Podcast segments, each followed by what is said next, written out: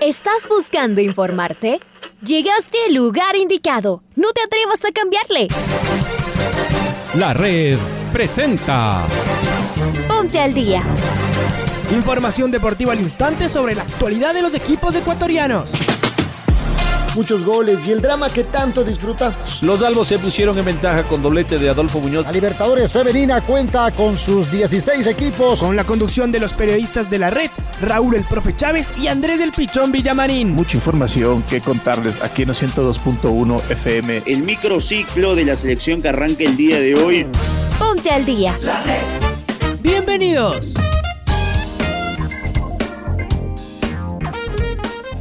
Amigas, hola, hola, ¿qué tal? ¿Cómo les va? ¿Cómo están? Tengan ustedes eh, muy, pero muy buenos días. Un gusto poderlos saludar en esta mañana fría, con lluvia de invierno en la capital de todos los ecuatorianos. Estamos eh, arrancando el eh, noticiero al día en su primera emisión, como cada mañana, en compañía de Raúl Chávez, de la señorita Paola Yambay en control máster con todas las noticias que se han originado en las últimas horas en el mundo del deporte. Saludo con Raúl y de inmediato nos metemos con los titulares. Hola Raúl, bienvenido.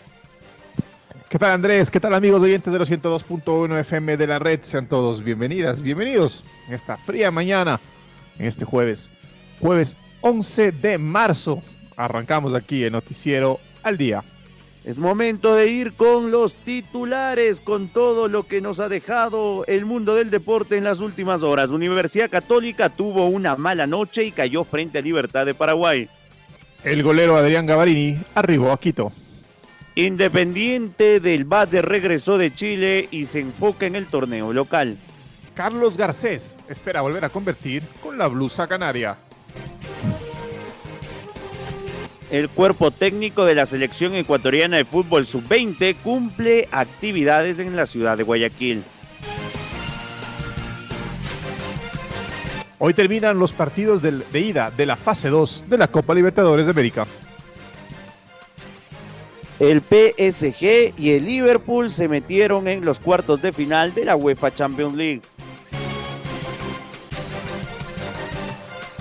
Es momento de escuchar el editorial en la voz de Alfonso Lazo Ayala.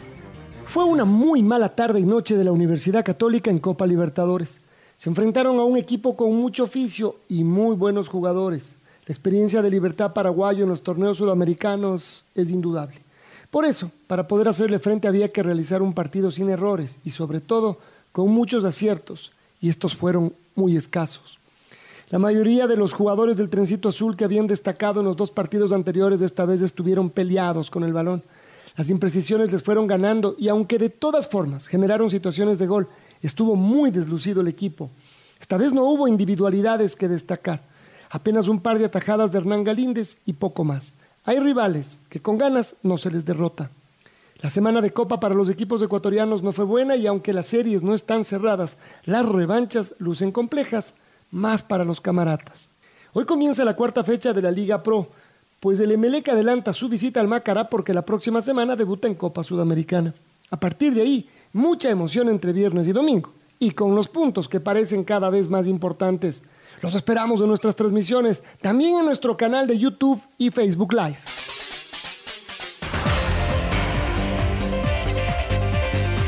Y en efecto nos vamos al Olímpico Atahualpa, donde la Universidad Católica cayó derrotado ayer eh, un gol por cero, una presentación eh, realmente decepcionante de Católica. Ojalá y la próxima semana pueda mejorar su rendimiento en Paraguay. Momento de escuchar al asistente técnico camarata, al profesor Winston Cifuentes.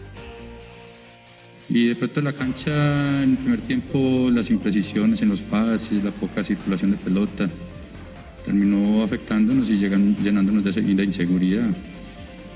Ellos no le, la verdad no les hizo mucha mella a la cancha porque tienen jugadores muy técnicos.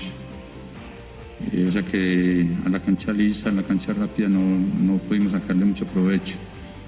Eh, pensamos que le hizo más mella a Liverpool que a Libertad. Ellos supieron plantar el partido esperar y contraatacar cuando nosotros les damos los espacios. Entonces, pienso que es un equipo con oficio, un equipo que se supo parar bien y nosotros no encontramos las cómo resolver ese, ese, grupo de, que, se, que se acumuló atrás, mucha gente atrás y nosotros no supimos generar los espacios.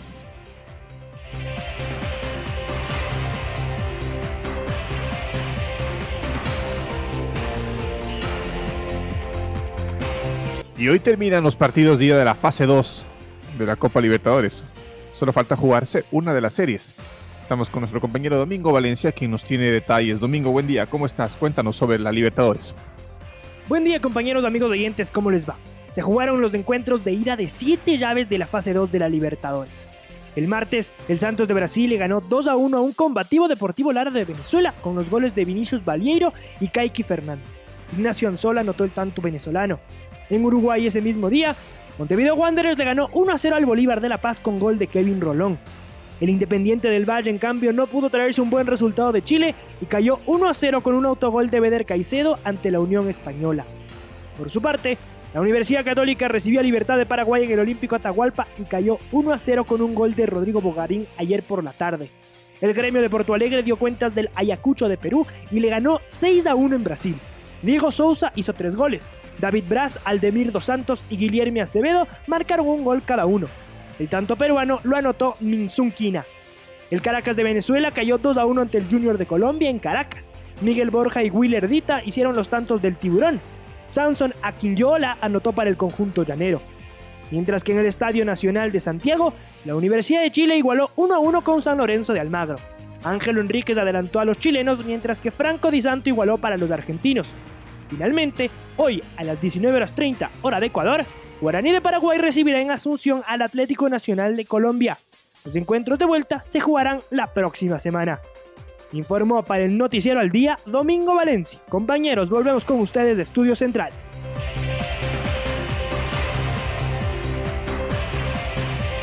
Arquero de Liga Deportiva Universitaria Adrián José Gavarini regresó a la capital de la República luego de haber viajado a su país eh, por el fallecimiento de su padre. Es muy probable que el día viernes pueda estar en Cuenca.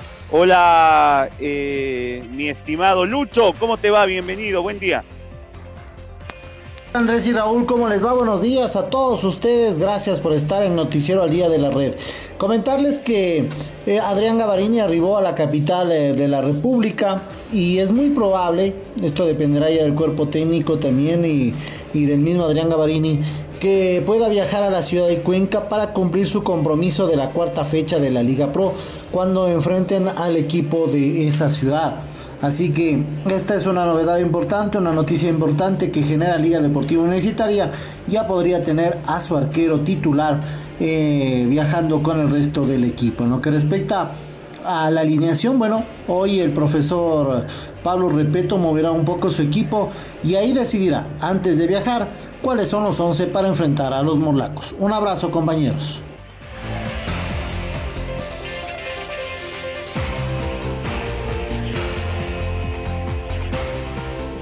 Abrazo Luis, muchas gracias por tu información. Y es momento de seguir en hablando de Liga Deportiva Universitaria y de escuchar al volante Adolfo el Picante Muñoz, que conversó con los micrófonos de la red. Escuchemos al Picante. Sí, como todos sabemos, bueno, Cuenca hace buenos partidos de local. Allá en, su cancha, es una cancha súper complicada eh, para jugar, para tocar el balón y nosotros, como te dije, sabemos que, tenemos que, que tratar de sumar todos los puntos que podamos de visitantes, de local, porque son 15 fechas que, te da la primera rueda para poder así llegar a la final. Y a nosotros sí nos, nos ha costado mucho eh, los errores eh, eh, para poder ganar los partidos y nos ha costado bastante trabajar los partidos y, con estos rivales que uno piensa que, es el Deportivo Cuenca, que es, que es menos que nosotros, pero, pero nosotros sabemos, porque somos los protagonistas, sabemos lo que, lo que es jugar contra ellos y vamos a, dar, a dar lo mejor y a, ganar el partido.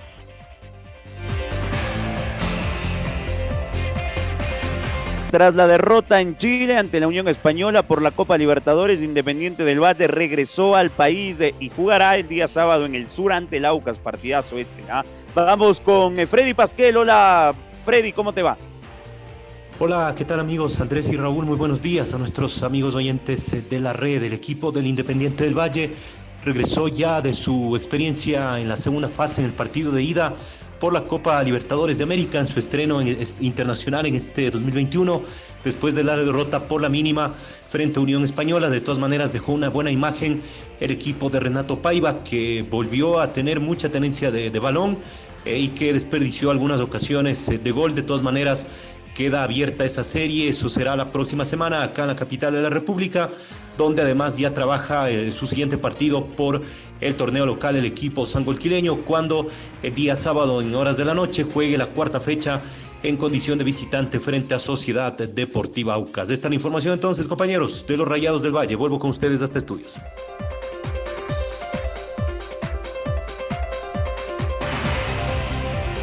Abrazo, Freddy. Gracias por tu información y por tu detalle.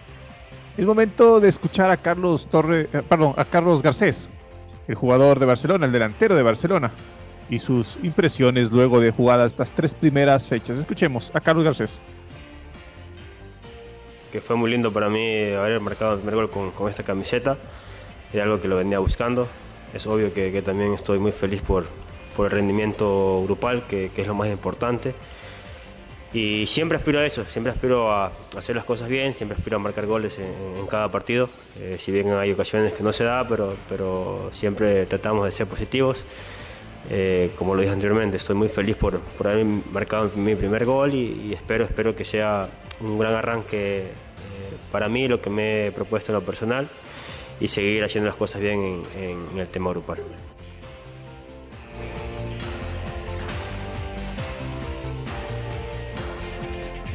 Antes de meternos en la UEFA Champions League, vamos a irnos eh, con la karateca ecuatoriana Jacqueline Factos, que llegó a Estambul para participar luego de un año en la Premier League de Karate y buscará los puntos para llegar a los Juegos Olímpicos de Tokio. Aquí sus palabras eh, al arribar a territorio turco de parte de nuestra karateca Jacqueline Factos. La escuchamos. Estamos aquí en Estambul, ya hoy, hoy hemos llegado, hemos hecho una buena base de entrenamiento en Ucrania, muy contenta con trabajando con chicas de muy alto nivel, con un muy buen entrenador. También muy contenta de trabajar con mi entrenador Dionisio Gustavo, que es el que está a cargo del equipo de alto rendimiento. Eh, trabajamos en conjunto, es un ambiente muy agradable, una muy buena atmósfera. Hemos llegado hoy aquí a Estambul nos sentimos muy preparados, creo que, esta pandemia nos sentó bien, hemos desarrollado nuestros puntos débiles, yo creo que estoy en muy buenas condiciones y a la expectativa, a la expectativa de lo que será el, sorteo primero para ver con qué oponentes nos toca y, con positivos, llenos de energía positiva, con mente clara, a ir desarrollando combate tras combate y obviamente lograr el mejor resultado posible como siempre seguir sumando puntos importantes para mantenerme dentro del top 10 del ranking olímpico, que es mi gran objetivo. El Paris Saint-Germain se clasificó por lo hecho en el Camp Nou tras el 4-1 de la ida. Tuvo que sufrir hoy en el empate, ayer en el empate en el Parque de los Príncipes ante un digno Barcelona Fútbol Club que mereció mucho más y que en algún momento alimentó la ilusión de una remontada. Tras el gol de Kylian Mbappé, Lionel Messi marcó la tarde de este miércoles un golazo al Paris Saint-Germain, un disparo desde fuera del área, uno de los mejores goles de la presente edición de la Champions League 2021. Pero el club culé necesitaba hacer más goles si, quiere, si quería dar la vuelta a la serie, que no le alcanzó pese a los varios intentos que hicieron, ya que Carlos Navas fue la gran figura. Tremendo partido de Keylor Navas ayer en el Parque de los Príncipes. Vamos hasta Anfield, ¿no? Donde se jugó el otro partido de la UEFA Champions League, porque la tarde de ayer, por el choque de vuelta de los octavos de final, el Liverpool eliminó a Leipzig. Los Red ganaron en la ida por 0 a 2 y volvieron a ganar por 2 a 0 y liquidaron la serie. El equipo de Jürgen Klopp avanzó a los cuartos de final del torneo, es decir, están ya entre los ocho mejores de Europa. Moa Salah a los 70 minutos abrió el marcador y luego el senegalés Sadio Mané a los 74 liquidó el compromiso. El Liverpool vuelve a estar entre los ocho después de que la temporada pasada se quedó ante el Atlético de Madrid en los octavos de final.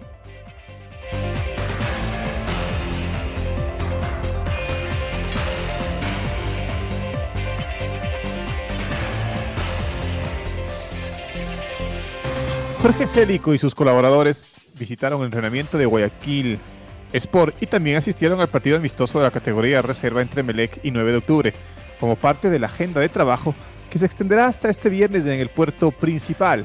Estamos con Pablo King, quien nos va a enfriar el informe del cuerpo técnico de la selección sub-20. Hola Pablo, buen día, ¿cómo estás? Hola, ¿qué tal? ¿Cómo les va? Muy buenos días, compañeros, amigos y amigas de la red, amigos y amigas del Noticiero al Día. Aquí está la información. El cuerpo técnico de la selección ecuatoriana de fútbol sub-20 cumple agenda de trabajo en la ciudad de Guayaquil. Jorge Cérico trabajará con sus colaboradores hasta el día viernes. La mañana de este miércoles, por ejemplo, visitaron el entrenamiento de Guayaquil Sport en el complejo deportivo Roberto Gilbert, ubicado en Pascuales, con la finalidad de conocer de cerca el trabajo de potenciales convocados a la selección juvenil. Allí fueron recibidos por el gerente deportivo de ese club, Nicolás Asensio, y el director técnico, el chileno Nelson Tapia. Por la tarde, en cambio, Jorge Célico y su cuerpo técnico estuvieron en el estadio Holcim Arena, donde jugaron los equipos de reserva de Melec y 9 de octubre. El cuerpo técnico de la selección ecuatoriana de fútbol sub-20 trabaja con miras al sudamericano de la categoría que se jugará en el segundo semestre de este año, según lo anunció la Confederación Sudamericana de Fútbol. El cuerpo técnico sub-20 cumple agenda de trabajo en el puerto principal. Esta es la información, compañeros. Muy buenos días, amigos y amigas de la red. Muy bien, eh, Pablito, abrazo grande para ti. Esta tarde y noche, en realidad, se juegan dos partidos en la cancha de la red. Se cierra la participación del Club Deportivo El Nacional en la rama femenina en la Copa Libertadores. Será transmisión de los 102.1 cuando enfrente en Morón, Argentina, al eh, Club Universitario de Deportes. Finalizado el eh, partido, eh, tendremos la barra de la tribuna y tras finalizar el programa comandado por Carlos Edwin Salas, nos meteremos de dedo en el arranque de la fecha 4 ya del Campeonato Ecuatoriano de Fútbol cuando en el Estadio Benavista de la ciudad de Ambato el Macará reciba al Club Sport Emelec. ¿Por qué se juega en día, en día jueves de este partido? Porque ambos equipos coincidencialmente tienen que jugar el próximo día martes la Copa Sudamericana. Vamos antes del gol del recuerdo dándoles a conocer ya la planificación de la Serie B del fútbol ecuatoriano con días y horarios. Atentos hinchas del América y del Nacional. El partido que abre el cerrojo de Serie B se juega en Guayaquil entre el Club Atlético Porteño y el Atlético Santo Domingo el próximo martes 16 de marzo a las 19 horas. El Cumba ya el miércoles 17 de marzo recibe al Gualaceo. El día miércoles, la Liga de Puerto Viejo que descendió jugará frente al Guayaquil Sport a las 19 horas. Por su parte, el próximo jueves, es decir, de hoy en 8, Chacarita recibe a Independiente Juniors a las 3 y media en Perideo. Y la fecha se cierra en el Estadio Olímpico Atahualpa entre el América y el Club Deportivo El Nacional el próximo día jueves 18 de marzo a partir de las 7 de la noche. Así que hinchas del América, hinchas del Rojo, sus equipos están por saltar al campo de juego el próximo día jueves a las 7 de la noche.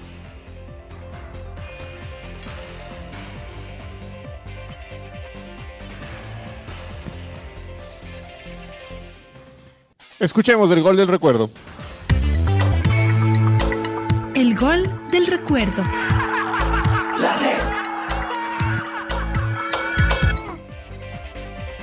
El 11 de marzo de 2012, el Club Deportivo Nacional recibió Olmedo por la sexta fecha de la primera etapa del torneo en el Estadio Olímpico de Atahualpa. Los criollos se impusieron 2 a 1. Recordemos el segundo tanto, obra de Edmundo Sura, con los relatos y comentarios de Reinaldo Romero. Atención, atención, viene Sura. Se le costado derecho el pase de Marvin Pita. Sura ingresa al área. Gol. ¡Gol!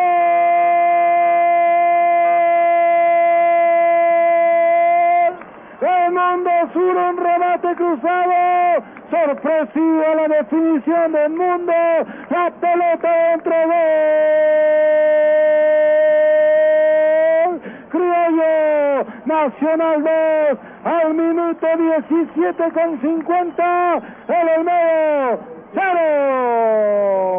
Ha perdido el mundo Sura, cometiendo muchas faltas y recibe un pase precioso de Marvin Pita. Ingresa al área grande, cruzada la mano derecha de Molina, la pelota adentro. Ganan los criollos 2 a 0 al Olmedo, acá en el Atahualpa. Ahora ya estás al día junto a nosotros. La red presentó Ponte al día. Informativo completo sobre la actualidad del fútbol que más nos gusta, en donde estés y a la hora que tú quieras. Quédate conectado con nosotros en las redes de la red. Síguenos como arroba la red Ecuador y no te pierdas los detalles del deporte minuto a minuto. Escúchanos en vivo en TuneIn y en los 102.1 FM en Quito. ¡Te esperamos!